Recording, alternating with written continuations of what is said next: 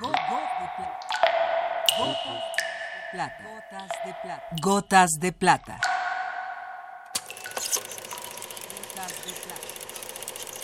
El cine en dosis homeopáticas.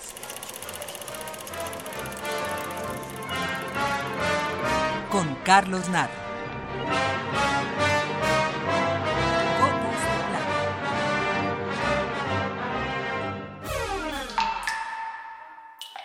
Como todas las semanas, la elección del personaje del directorio se presenta difícil por la gran cantidad de opciones.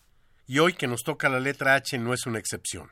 En esta letra nos encontramos con Howard Hughes, Jaime Humberto Hermosillo, los hermanos Hughes, y como todas las semanas, la decisión es completamente arbitraria. Y hoy la decisión recayó sobre la singular y obesa figura del inglés Alfred Hitchcock.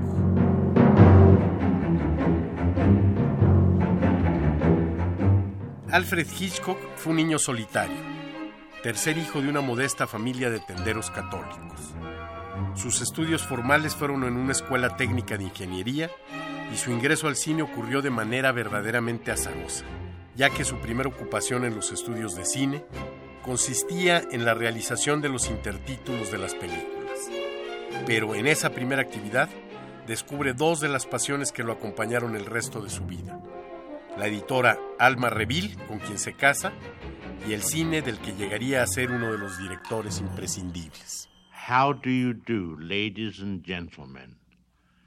My name is Alfred Hitchcock, and this is Music to be Murdered by.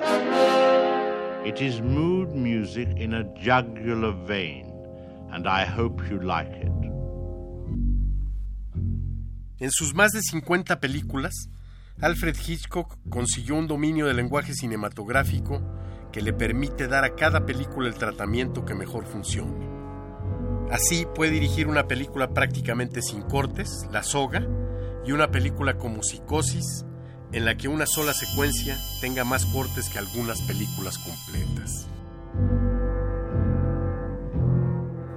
Alfred Hitchcock es considerado el máximo genio del cine de suspenso, aunque sus incursiones en la comedia fueron verdaderamente afortunadas. Y todo su cine está impregnado de un fino sentido del humor, que justamente utiliza con gran sabiduría para relajar la tensión, mecanismo que le da una gran eficacia a los momentos en que es necesario que el suspenso se intensifique.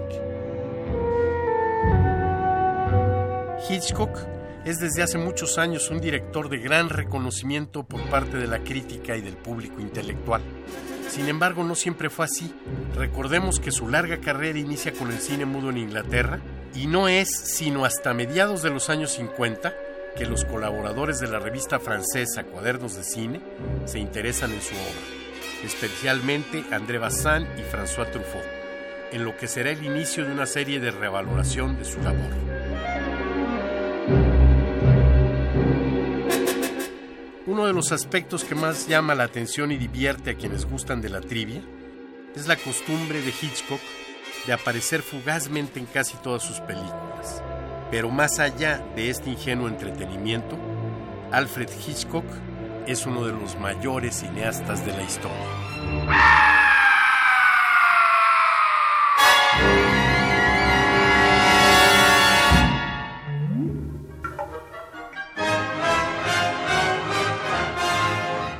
Hasta aquí la dosis de hoy. Gotas de plata. Gotas de plata.